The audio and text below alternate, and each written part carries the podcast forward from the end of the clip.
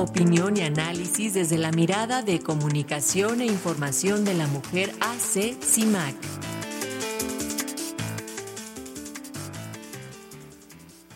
Y luego de que concluyó la política migratoria de Estados Unidos, conocida como Título 42, con la que se restringió el derecho básico a solicitar asilo en la frontera con México durante 38 meses, hoy Sirenia Celestino, periodista e integrante de CIMAC, nos habla en su comentario sobre el Título 42 y los derechos de las mujeres en la migración. ¿Cómo está Sirenia? Bienvenida, buen día. Hola Paco, hola Alexia, buen día pues así es, el pasado 11 de mayo concluyeron estas medidas establecidas en el título 42 que dictaba expulsar a México y a quienes intenten ingresar a Estados Unidos.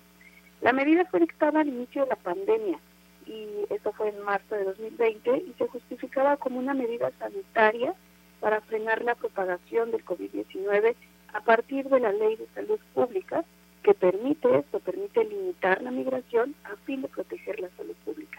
A pesar del avance en el acceso a la vacunación e incluso a protocolos de atención para el tratamiento de COVID-19, la medida no paró. Incluso hasta ahora, con el aviso de la fin de del fin de la emergencia sanitaria, qué suerte, coincidieron los cierres de la emergencia sanitaria y también de la medida del título 42.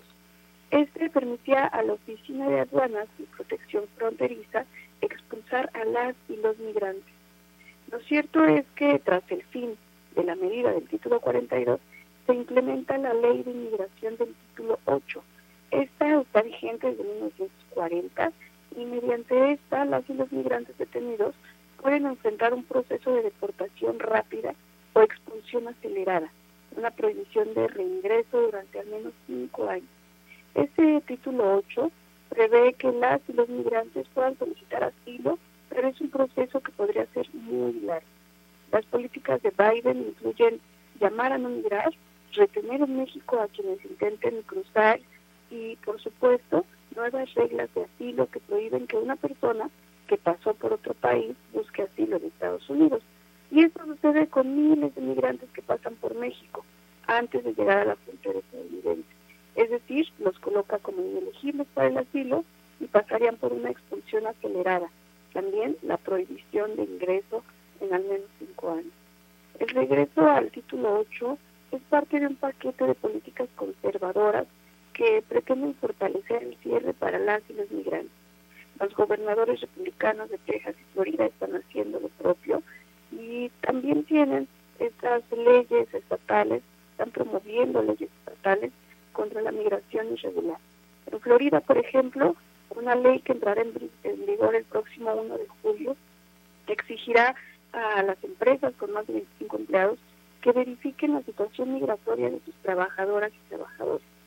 Los hospitales también deberán verificar el estatus migratorio, tampoco se aceptarán licencias de conducir emitidas fuera del Estado, ni otorgarles documentos de identidad.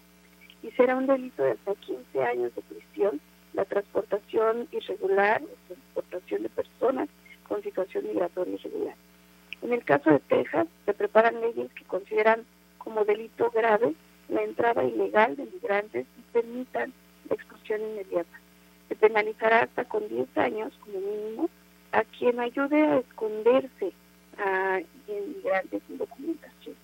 Estados Unidos es el país del mundo que más migrantes internacionales recibe 51 millones, eh, estima la Organización Internacional de Migración. Las mujeres representan el 48% de estas y de estos migrantes.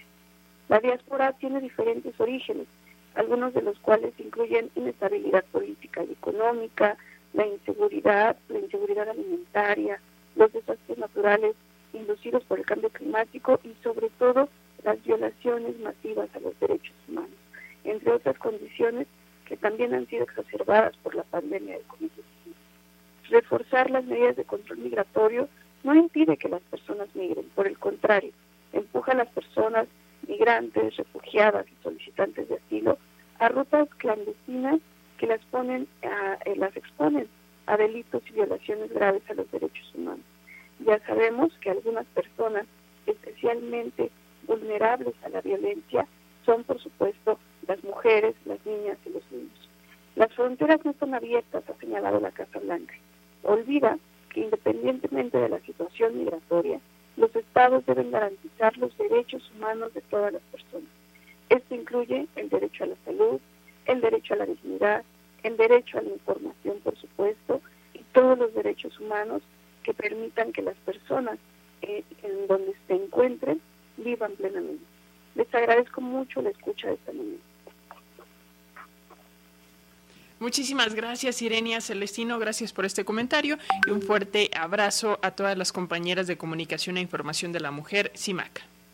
Gracias y excelente inicio de semana.